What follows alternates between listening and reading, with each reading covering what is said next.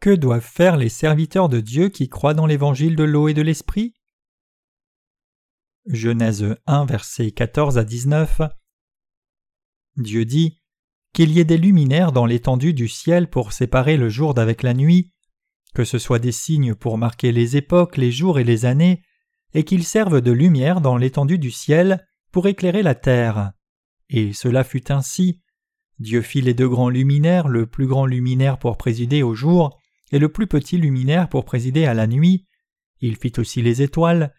Dieu les plaça dans l'étendue du ciel pour éclairer la terre, pour présider au jour et à la nuit, et pour séparer la lumière d'avec les ténèbres.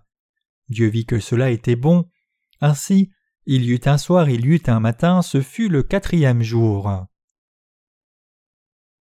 Le discernement et le tri des âmes des gens sont le début de l'œuvre de Dieu.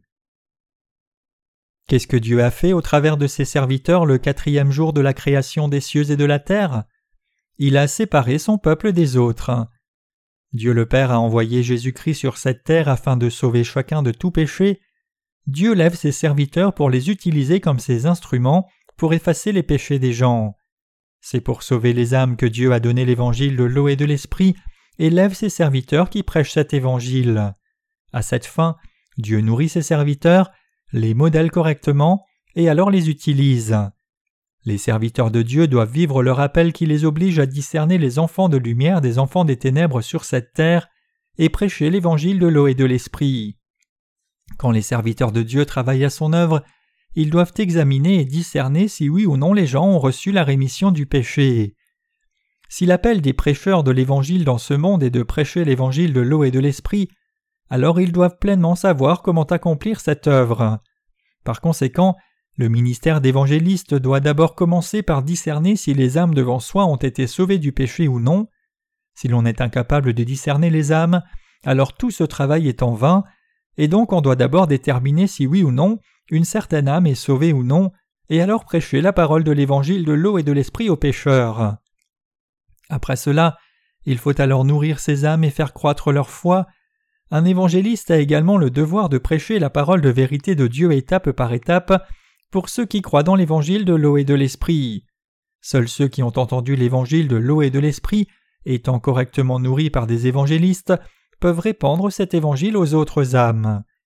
La première chose qu'un évangéliste doit faire quand il rencontre les gens est de déterminer et de savoir s'ils font partie du peuple de Dieu ou non. Bien que beaucoup dans ce monde se disent évangélistes, peu réellement connaissent l'évangile de l'eau et de l'esprit. C'est la raison pour laquelle l'évangile de l'eau et de l'esprit doit être prêché en premier aux chrétiens qui professent croire en Jésus.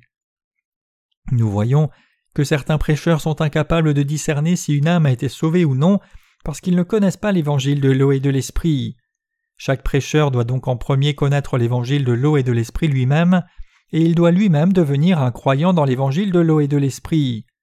Aucun évangéliste ne devrait être ambigu lorsqu'il s'agit de discerner celui qui est sauvé de celui qui n'est pas sauvé. L'aveugle spirituel ne peut pas discerner si quelqu'un été sauvé ou non. Un véritable témoin, en d'autres termes, devrait être en mesure de discerner si cette âme croit dans l'évangile de l'eau et de l'esprit ou non. Lorsque les serviteurs de Dieu ne parviennent pas à répandre l'évangile, c'est à cause de leur manque de capacité à discerner les âmes des gens qu'ils ne parviennent pas à ce ministère. Un véritable témoin de l'Évangile devrait d'abord examiner si les gens croient dans l'Évangile de l'eau et de l'Esprit, et alors semer les graines de l'Évangile de l'eau et de l'Esprit. Pourtant, malgré cela, trop de témoins prêchent l'Évangile de l'eau et de l'Esprit sans d'abord examiner l'état de l'âme correctement, et c'est ce qui explique tant d'échecs. Comme tel, la première chose qu'un évangéliste doit faire, c'est de discerner spirituellement si une âme est une âme juste ou une âme qui a toujours du péché, et si cette âme ne sait toujours pas qu'elle a du péché, alors l'évangéliste doit lui enseigner qu'elle sera condamnée par Dieu pour ses péchés. Les témoins qui sont droits devant Dieu doivent savoir comment déterminer si l'âme des gens appartient à la lumière ou aux ténèbres, puis témoigner de l'évangile de l'eau et de l'esprit. Parfois quand nous témoignons, certaines personnes prétendent être sans péché même si elles ne se rendent pas compte de la raison pour laquelle Jésus a été baptisé. La spécificité de ces personnes est qu'elles se décrivent elles-mêmes comme les soi-disant évangéliques. Ces personnes prétendent aveuglément ne pas avoir de péché, même si elles ne connaissent pas correctement le mystère du baptême que Jésus a reçu de Jean, c'est-à-dire la vérité de l'évangile de l'eau et de l'esprit. Mes amis croyants, bien qu'ils prétendent sans connaître l'évangile de l'eau et de l'esprit, je suis sans péché parce que je crois en Jésus, cela ne veut pas dire qu'il n'y a pas de péché dans leur cœur. Quand les gens affirment aveuglement qu'il n'y a pas de péché aussi longtemps qu'ils croient en Jésus comme leur sauveur, même s'ils ne connaissent pas la vérité de l'évangile de l'eau et de l'esprit, ils se leurrent tout simplement. Quelqu'un peut professer croire en Jésus comme son sauveur, mais s'il a du péché dans son cœur, alors il est toujours pécheur, et dans de telles conditions prétendre n'avoir aucun péché, c'est tromper Dieu et les gens. N'est-ce pas le cas? Est-ce que tous les chrétiens connaissent l'évangile de l'eau et de l'esprit? Non, tous les chrétiens ne connaissent pas cet évangile. Il y a encore beaucoup trop de chrétiens qui professent croire en Jésus, bien qu'ils ne connaissent pas l'évangile de l'eau et de l'esprit. Si c'est le cas, alors nous devrions en premier déterminer spirituellement parlant que de tels chrétiens sont toujours pécheurs. Les soi-disant évangéliques sont également ce type de personnes, c'est la raison pour laquelle des évangélistes doivent être conscients spirituellement. Un témoin qui croit dans l'évangile de l'eau et de l'esprit devant Dieu sait vivre par la foi. Si un prédicateur ne sait pas conduire correctement la congrégation par l'évangile de l'eau et de l'esprit, son ministère est voué à l'échec. C'est par les témoins qui croient dans l'évangile de l'eau et de l'esprit que Dieu sépare la lumière des ténèbres, c'est parce que nous ministres croyons dans l'évangile de l'eau et de l'esprit que nous sommes en mesure de mener notre ministère correctement. Le genre de ministère qui est droit devant Dieu, c'est celui qui sépare les justes des pécheurs et prêche l'évangile de l'eau et de l'esprit, la vérité du salut. Vous devriez maintenant être en mesure de comprendre que seuls les croyants dans l'évangile de l'eau et de l'esprit peuvent accomplir leur ministère en vrais témoins. C'est parce que ceux qui ont été rendus justes devant Dieu sont ceux qui croient dans l'évangile de l'eau et de l'esprit devant lui, et parce que les pécheurs sont ceux qui ne croient pas en l'évangile de l'eau et de l'esprit. En fin de compte, un prédicateur ne doit jamais négliger de séparer les justes des pécheurs et prêcher l'évangile de l'eau et de l'esprit. Comme cela, lorsqu'un prédicateur rencontre quelqu'un, la première étape de son ministère est de discerner correctement si oui ou non cette personne est clairement née de nouveau par la foi dans l'évangile de l'eau et de l'esprit. Si nous devions aller dans un champ de bataille et nous battre, Comment pourrions-nous mener cette guerre si nous ne pouvons même pas distinguer si la personne qui est juste devant nous est un soldat de notre camp ou un ennemi? Pour être en mesure d'attaquer avec la parole de vérité et de sauver quelqu'un, nous devons savoir clairement si cette personne devant nos yeux est un ennemi spirituel qui n'a toujours pas reçu la rémission de ses péchés. Un prédicateur doit connaître la vérité du salut quand il s'engage dans son combat spirituel. Quand il libère ainsi un pécheur et le délivre du piège du péché, c'est alors seulement qu'il est un véritable serviteur de Dieu. En d'autres termes, les véritables témoins devant Dieu doivent apporter la véritable salut aux pécheurs par l'évangile de l'eau et de l'esprit. Dieu nous montre son plan à travers la parole de sa création. Il a en particulier fait le travail de séparer certaines choses au début de sa création. Il a séparé les cieux de la terre, la lumière des ténèbres, les eaux au-dessus du firmament des eaux de la terre et la terre sèche de la mer. Encore une fois, le quatrième jour de sa création, Dieu a placé deux lumières dans le firmament et a séparé le jour de la nuit. Alors, quand un prédicateur œuvre pour les âmes, c'est la volonté de Dieu pour lui qu'il discerne si ces âmes ont été sauvées ou non. Quand un évangéliste sépare les âmes, il ne devrait pas séparer en se basant sur son propre standard charnel, mais basé sur l'évangile de vérité de l'eau et de l'esprit donné par Jésus-Christ, c'est une bénédiction pour nous de séparer les nés de nouveau de ceux qui ne sont pas nés de nouveau, basé sur l'évangile de l'eau et de l'esprit, la vérité du salut donné par Dieu. L'Église de Dieu doit s'acquitter de cette tâche de séparer les sauvés des non-sauvés correctement. L'œuvre de Dieu doit commencer par cette œuvre de séparation. Le royaume de Dieu ne peut être construit que si les prédicateurs qui croient dans l'évangile de l'eau et de l'esprit sont capables d'avoir le discernement spirituel qui sépare la lumière des ténèbres. De tels prédicateurs peuvent remplir le ministère de Dieu en tant qu'ouvriers de Jésus-Christ. En tant que tel, lorsqu'un prédicateur ne peut pas séparer la lumière des ténèbres, il ne peut pas remplir son ministère correctement. Parmi ceux qui ont reçu la rémission de leurs péchés, nombreux sont ceux qui ont ce genre de cœur, ils disent Quand tant de gens croient en Jésus comme leur sauveur, comment puis-je me résoudre à leur dire moi-même qu'ils ne sont pas nés de nouveau? Tout particulièrement, quand l'évangile cru par les évangéliques se rapproche étroitement de l'évangile de l'eau et de l'esprit, mais finalement n'est pas le parfait évangile, et qu'ainsi ils se sentent plutôt mal à l'aise pour s'appeler justes, parce qu'il y a toujours des péchés dans leur cœur. En d'autres termes, l'évangile de l'eau et de l'esprit que nous croyons est bibliquement différent de leur foi. Il est clairement impossible pour des témoins qui croient en l'évangile de l'eau et de l'esprit de comprendre et de tolérer ceux qui ne sont pas nés de nouveau, même s'ils essayent de le faire. En fin de compte, les justes sont séparés des pécheurs. Peu importe combien les véritables témoins peuvent essayer de parvenir à un accord et essayer de collaborer avec ceux qui travaillent dans des organisations missionnaires de renommée mondiale, puisque ces gens ne croient pas dans l'évangile de l'eau et de l'esprit, ils ne peuvent pas être approuvés. Parce qu'ils ne reconnaissent pas l'évangile de l'eau et de l'esprit, finalement ils sont séparés de nous. En fin de compte, la lumière et les ténèbres ne peuvent pas coexister. Lorsque vous allumez la lumière chez vous, l'obscurité s'en va sans faute, et lorsque vous éteignez la lumière, l'obscurité revient infailliblement. Il est impossible pour la lumière et les ténèbres de coexister dans une pièce. Quand la lumière est allumée, les ténèbres disparaissent. Donc même si nous les croyants dans l'évangile de l'eau et de l'esprit essayons de travailler de concert avec les évangéliques d'aujourd'hui pour un certain temps dans un certain but, nous ne pouvons à la fin que déclarer notre séparation d'avec eux. Certaines personnes disent aussi J'ai reçu la rémission de mes péchés, je suis le récepteur maintenant et je la recevrai dans le futur. Il y a quelque temps, j'ai rencontré un missionnaire appartenant à une organisation internationale de mission et j'avais une communion avec lui, mais l'évangile qu'il croyait était complètement différent de l'évangile de l'eau et de l'esprit que je croyais. Je lui ai dit que la rémission du péché venait tout d'un coup en croyant dans l'évangile de l'eau et de l'esprit, mais il a dit que ce n'était pas le cas. Ce missionnaire a dit J'ai reçu la rémission de mes péchés, je suis le récepteur maintenant et je la recevrai dans le futur. La plupart des chrétiens comprennent et croient ainsi. Cependant, si on y réfléchit un peu plus profondément, nous pouvons voir que cela est contradictoire. Une telle foi est le produit de la doctrine chrétienne d'aujourd'hui de la sanctification progressive, de nos jours, les leaders chrétiens dans le monde entier pensent de cette façon, et donc que peuvent prêcher de tels leaders? J'ai moi-même rencontré beaucoup d'évangéliques qui prétendent n'avoir aucun péché, mais ils disent que nos péchés n'ont pas été transférés sur Jésus par le baptême qu'il a reçu de Jean-Baptiste. Ainsi je leur dis Alors montrez-moi la preuve que ce n'est pas vrai, que les péchés du monde n'ont pas été transférés sur Jésus par le baptême qu'il a reçu de Jean. Je vais vous prouver avec la parole de Dieu que nos péchés ont bien été transférés sur Jésus par son baptême. Ils sont tous partis sans dire un mot. En fin de compte, à moins que ceux que nous croisons ne se soumettent à l'évangile de l'eau et de l'esprit, ils seront tous séparés de nous sans exception. Ainsi, les évangéliques croient seulement être sans péché, et ils ne croient pas en la vérité du baptême de Jésus par Jean.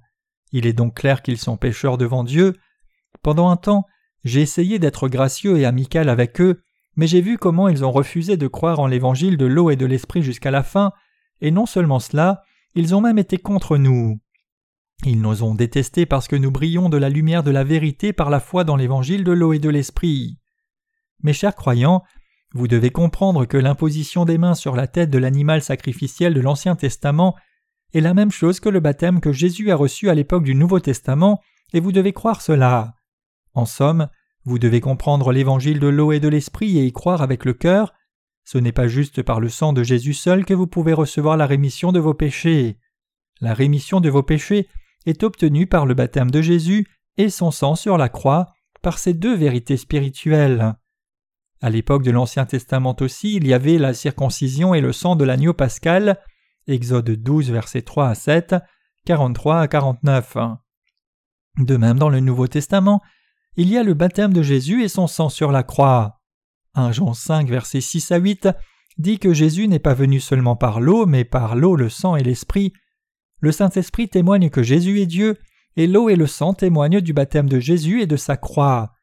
La Bible apporte le témoignage que c'est par l'évangile de l'eau et de l'esprit que notre salut a été accompli. Comme Jésus-Christ est venu sur cette terre dans la chair, il a pris nos péchés par son baptême comme il l'avait promis dans sa parole. Dans le Nouveau Testament, le lavage du péché témoigne du baptême que Jésus a reçu. Le sang précieux que Jésus a versé pour nous nous dit que Jésus-Christ a porté la condamnation du péché quand il est venu sur cette terre incarné dans la chair. Le baptême de Jésus avait été promis dans le système sacrificiel de l'Ancien Testament. Ce baptême que Jésus a reçu n'était pas un événement soudain et accidentel, mais il a été accompli selon la promesse de Dieu qui avait été révélée depuis l'époque de l'Ancien Testament. Personne ne peut fournir aucune preuve montrant que le baptême que Jésus-Christ a reçu de Jean-Baptiste n'est pas la preuve du salut, donc c'est seulement une question naturelle pour nous d'être séparés d'eux, c'est parce que notre foi est différente de la leur que nous sommes distingués d'eux, En d'autres termes, nous avons été séparés d'eux parce que nous sommes maintenant devenus lumière, puisque Dieu nous a donné l'évangile de l'eau et de l'esprit. Comment vient la tombée de la nuit sur cette planète? La nuit tombe quand le soleil se trouve de l'autre côté de la planète, n'est-ce pas? Lorsque le jour se lève, c'est également à cause du soleil. Alors qu'est-ce qui détermine le jour et la nuit? C'est entièrement la lumière du soleil. Mes amis croyants, même si nous croyons en Jésus, ce n'est pas de notre propre volonté que nous cherchons à être séparés de ceux qui ne sont pas nés de nouveau, mais c'est Jésus-Christ qui nous sépare d'eux. Il est évidemment très difficile de supporter que de bonnes relations humaines se brisent à cause de la vérité. Cependant, devant la parole de Dieu, ce qui doit être séparé doit être clairement séparé. Quand les enfants jouent à la marelle, ils tracent des lignes sur le sol. Après avoir joué un certain temps, les lignes ont tendance à s'effacer, alors les enfants refont les lignes de nouveau pour les rendre plus claires. Ils répètent cela tout au long du jeu, retraçant les lignes à nouveau parce qu'elles disparaissent. De même, après avoir cru dans l'évangile de l'eau et de l'esprit, nous devons également tirer une ligne de démarcation encore et encore. Même après avoir reçu la rémission de nos péchés par la foi dans l'évangile de l'eau et de l'esprit, nous devons encore tracer une ligne de démarcation jour après jour. Sinon, nous sommes amenés à tomber dans toute confusion. Pour beaucoup de personnes, il faut plusieurs années pour juste tracer la ligne du salut, assurant qu'ils ont bien reçu la rémission de leurs péchés par la foi dans l'évangile de l'eau et de l'esprit. Qu'en pensez-vous? Après avoir reçu la rémission de vos péchés, combien d'années cela vous a-t-il pris pour tracer une ligne une fois pour toutes? Ce sont ceux qui ont tracé cette ligne du salut clairement qui seront vraiment capables de faire l'œuvre de Dieu. C'est par ces gens qui peuvent faire cette œuvre que peut se répandre l'évangile de l'eau et de l'esprit. Nous devons tracer la ligne du salut jour après jour par la foi dans l'évangile de l'eau et de l'esprit. Quand Jésus-Christ demeure en nous et que nous brillons de sa lumière, le jour est séparé de la nuit par Jésus-Christ. En d'autres termes, ceux qui ont accepté l'évangile de l'eau et de l'esprit dans leur cœur sont distingués comme justes de ceux qui ont refusé de l'accepter et qui demeurent pécheurs. Dieu et ses serviteurs font cette séparation, c'est pourquoi nous qui sommes serviteurs de Dieu devons être capables de faire clairement la séparation. Comprenez-vous cela maintenant? Nous ne pouvons pas avoir une attitude charitable de tolérance, comme si nous étions des voisins au bon cœur de la porte d'à côté ne se souciant pas de comment quelqu'un croit. Il faut tracer une ligne de démarcation entre ceux qui sont sauvés et ceux qui ne le sont pas, peu importe ce que les autres disent de nous. Cette limite du salut ne doit pas être déplacée. Dieu dit Ne déplace pas la borne ancienne que tes pères ont posée. Proverbe 22, verset 28. Mais quand on regarde l'histoire du christianisme, le point de repère a déjà été supprimé et la frontière a disparu. Par quoi confirmons-nous la limite du salut? Elle est déterminée par si oui ou non quelqu'un croit dans l'évangile de l'eau et de l'esprit. Cependant, depuis l'édit de Milan publié en l'an 313, le christianisme nationalisé et sécularisé a établi un statut celui qui met les pieds dans l'Église et croit en Jésus sera baptisé, et a supprimé le point de repère que Dieu avait établi par les pères de la foi. Pour cette raison, l'histoire du christianisme dès lors s'est déplacée dans une direction qui n'avait rien à voir avec la volonté de Dieu et la vérité, et aujourd'hui le christianisme se tient finalement contre Dieu en son nom. Si les gens à cette époque avaient clairement délimité le salut avec l'évangile de vérité et l'avaient gardé, les chrétiens d'aujourd'hui se trouveraient tous dans la parfaite vérité. Combien merveilleux ce serait alors Cependant, l'empereur Constantin a cherché à utiliser le christianisme pour s'emparer du pouvoir et stabiliser son règne, et ainsi il a aboli l'autorité de séparation de l'Église et a fait accepter n'importe qui, peu importe ce qu'il croyait. Mes amis croyants, si nous ne faisons pas la séparation, nous sommes liés à être corrompus, puisque la vérité se dilue peu à peu, à la fin, rien ne peut être fait pour prévenir la corruption. C'est la raison pour laquelle vous devez tracer une ligne claire dans vos cœurs, et vous devez également tracer cette ligne pour les autres. Après avoir reçu la rémission de nos péchés par la foi dans l'évangile de l'eau et de l'esprit, nous les serviteurs de Dieu traçons cette ligne de salut chaque jour. En regardant à mes sermons passés que j'ai organisés pour les éditer dans un livre, j'ai découvert qu'il n'y avait pas un sermon qui n'avait pas parlé du baptême de Jésus et de son sang. Un élément commun à tous mes sermons, c'est qu'ils parlent tous du baptême de Jésus et de son sang. Pourtant, malgré cela, bien que j'ai tracé une ligne de salut à plusieurs reprises avec le baptême de Jésus-Christ, certaines personnes n'ont toujours pas tracé la ligne du salut clairement, et de façon occasionnelle, il y en a certains qui ont quitté l'Église de Dieu. Bien que j'ai tracé la ligne de salut tant de fois dans l'Église de Dieu, certaines personnes n'ont toujours pas cru dans le baptême de Jésus avec leur cœur. Ces gens-là, dans leur pensée, ne croient pas que le baptême que Jésus-Christ a reçu de Jean-Baptiste est un élément nécessaire à leur salut, en dépit du fait que leur dirigeant ait clairement tracé une ligne de salut avec l'évangile de l'eau et de l'esprit, et malgré le fait que cette ligne ait été tracée sur la base de la parole de Dieu. Ces gens disent Comment une si petite organisation de mission peut-elle avoir raison sur tout? Même les églises avec une longue histoire n'enseignent pas de telles doctrines. Il y a tellement de grands chrétiens dans les principales églises. Comment se peut-il que tous ces gens ne soient pas sauvés? Non seulement cela, mais je les ai vus réellement s'opposer à l'Évangile. Ils ne peuvent pas séparer ce qui est la réelle vérité. C'est parce qu'ils ne croient pas dans l'Évangile de l'eau et de l'Esprit qu'ils ne peuvent pas discerner l'esprit de la chair. Après avoir entendu l'Évangile de vérité, beaucoup de gens disent Je ne pense pas que quelqu'un soit sauvé seulement s'il croit dans l'eau et le sang, je crois que quelqu'un est sauvé même s'il croit juste dans le sang de Jésus. Cela parce que beaucoup de dénominations chrétiennes ont mal compris et ont cru tout ce temps que le salut pouvait être atteint juste en croyant dans le sang de la croix. C'est la raison pour laquelle nous devons garder la ligne de salut que Dieu a établie dans nos cœurs par ses serviteurs, et chaque fois qu'elle commence à s'estomper, il faut la redessiner encore et encore. Cependant, chaque fois que votre chair est trop faible ou que vos cœurs ne sont pas établis par hasard, vous commettez un péché et par conséquent, vous devez réaliser que vos péchés ont été transférés sur Jésus-Christ en plaçant votre foi dans le baptême qu'il a reçu. Quand tous ces péchés ont-ils été transférés sur Jésus-Christ? N'ont-ils pas été transférés lorsque Jésus fut baptisé par Jean-Baptiste dans le Jourdain? Si ce n'était pas par le baptême que Jésus a reçu de Jean-Baptiste, les péchés du monde n'auraient pas pu être effacés. C'est par ce baptême que Jésus-Christ a reçu de Jean-Baptiste que tous nos péchés ont été effacés et que la justice de Dieu a été accomplie. S'il n'y avait pas eu le baptême de Jésus-Christ, il n'y aurait pas eu d'autre moyen pour Jésus-Christ de prendre les péchés du monde, peu importe avec quelle ardeur il aurait voulu cela. Nous devons tracer cette ligne du salut clairement avec l'évangile de l'eau et de l'esprit. Mes amis croyants, Christ, dont le nom signifie oint, Jean 1 verset 14, Daniel 9 verset 25, dans l'Ancien Testament c'étaient les rois, les prêtres et les prophètes qui étaient oints, Jésus-Christ est notre Sauveur, le haut prêtre qui a effacé nos péchés, et le prophète qui nous enseigne la réelle vérité. Enlever un seul de ces trois titres, c'est défier Dieu. Quand nous prêchons, Jésus-Christ est notre Sauveur, il nous a sauvés par son baptême et son sang. Certaines personnes disent C'est juste l'essentiel de la foi, rien de très profond. Au lieu de telles connaissances élémentaires, enseignez-nous quelque chose de plus spirituel. Cependant, ces personnes doivent se rendre compte qu'en fait, elles se tiennent contre Dieu et portent atteinte à l'Église, le corps de Jésus-Christ. Bien sûr, il est important de connaître Dieu plus profondément, toutefois, cela n'est possible que lorsque nous grandissons dans l'évangile de l'eau et de l'esprit.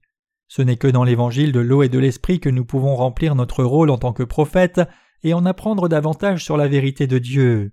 Parce que Dieu nous a rejoints à travers cet évangile de l'eau et de l'esprit, et parce que Dieu est devenu notre Dieu, par cet évangile, il va aussi nous enseigner sur les choses à venir. Que devons-nous faire en premier pour gagner notre bataille spirituelle? Dans le passage des Écritures d'aujourd'hui, Dieu dit qu'il y ait des luminaires dans l'étendue du ciel pour séparer le jour d'avec la nuit, que ce soit des signes et des saisons, des jours et des années. En d'autres termes, Dieu dit qu'il sépare clairement les justes des pécheurs par Jésus-Christ. Ce point est indispensable. Supposons que la guerre ait éclaté. Lorsque les troupes ennemies sont loin, nous leur tirons dessus avec des fusils, mais une fois qu'elles s'approchent de trop près pour nos fusils, afin qu'ils ne soient plus d'une grande utilité, nous entrons dans un combat corps à corps. Nous avons mis les baïonnettes et chargé les troupes ennemies, les poignardant avec les baïonnettes et les assommant avec nos fusils, particulièrement concentrés pour gagner la bataille, peu importe comment. Mais que faire si les troupes ennemies portent des uniformes semblables aux nôtres? Comment pouvons-nous alors être en mesure de les distinguer de nos propres troupes? Comment pouvons-nous combattre quelqu'un si nous ne sommes même pas sûrs si c'est un ennemi ou un homme à nous? Nous ne pouvons pas faire cela. C'est la raison pour laquelle nos uniformes doivent être clairement distingués des uniformes des troupes ennemies. Dans un champ de bataille, les soldats regardent l'uniforme, et s'il est différent, alors ils chargent avec leurs baïonnettes sans se poser de questions. Ils ne prennent même pas la peine de regarder au rang, ils combattent juste si l'uniforme est différent. À ce moment-là, si notre propre soldat porte l'uniforme ennemi, alors nous finirons par poignarder un soldat de notre propre camp. En d'autres termes, notre guerre spirituelle doit être menée sous la claire condition où Dieu a séparé les gens sauvés des gens perdus. La parole de Jésus-Christ est la seule vérité. Sa parole est la lumière et la vérité pour cette terre. Les pensées ou les paroles humaines ne sont pas la vérité. Qu'est-ce que la vérité nous dit? Elle dit que la lumière est dans le firmament pour séparer le jour de la nuit. Cela a commandé au jour d'être séparé de la nuit. C'est seulement correct pour ceux qui ont reçu la rémission de leurs péchés d'être séparés de ceux qui ne l'ont pas reçu.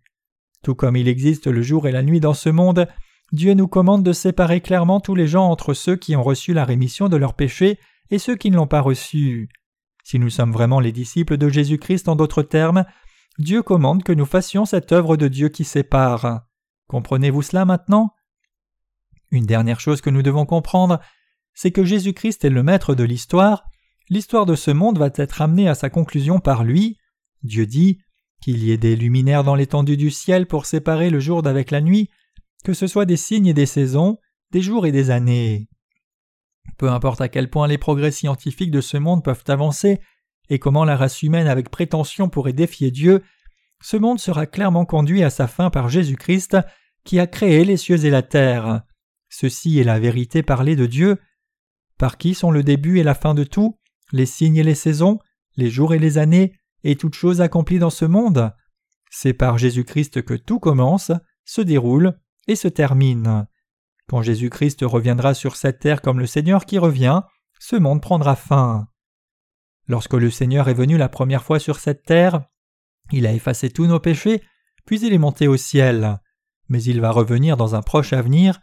Quand il reviendra, cela marquera la fin du premier monde et le début du second monde. Comprenez-vous cela? À ce moment-là, le royaume millénaire sera mis en place. Qui règne sur le début et la fin de l'histoire? Qui a le pouvoir de régner sur tout cela? Jésus-Christ a cette autorité. C'est ce que dit clairement la parole de Dieu. Ce monde peut changer, mais la parole de Jésus-Christ est immuable. Aucune parole que Jésus-Christ nous a parlée n'a jamais disparu, mais cela a été tout accompli. Dieu dit, car je vous le dis en vérité, tant que le ciel et la terre ne passeront point, il ne disparaîtra pas de la loi un seul iota ou un seul trait de lettre, jusqu'à ce que tout soit arrivé. Matthieu 5, verset 18. Autrement dit, Dieu accomplit toutes choses avec sa parole parlée, il accomplit cela dans chaque iota et chaque trait de l'être. Mes amis croyants, tout le monde doit croire dans l'évangile de l'eau et de l'esprit avant qu'il ne retourne à la poussière. Comme nous avons tous été créés à partir d'une poignée de poussière, ainsi nous retournerons tous à la poussière. C'est parce que lorsque Dieu nous a créés, il nous a créés avec une poignée de poussière et sa parole. La vérité immuable ne disparaît jamais, peu importe à quel point la science peut progresser, peu importe le soin que nous pourrions apporter à surveiller notre alimentation, et peu importe combien la science peut produire de nouveaux médicaments révolutionnaires, quand nous mourrons, nous ne sommes pas plus qu'une poignée de poussière. Nous ne pouvons pas changer ce que Dieu a fait du début à la fin, nous devons croire dans le fait que le Seigneur nous a sauvés par l'évangile de l'eau et de l'esprit, et ces témoins doivent savoir ce qu'ils sont censés faire sur cette terre, et ils doivent s'acquitter de cette tâche par la foi. Amen.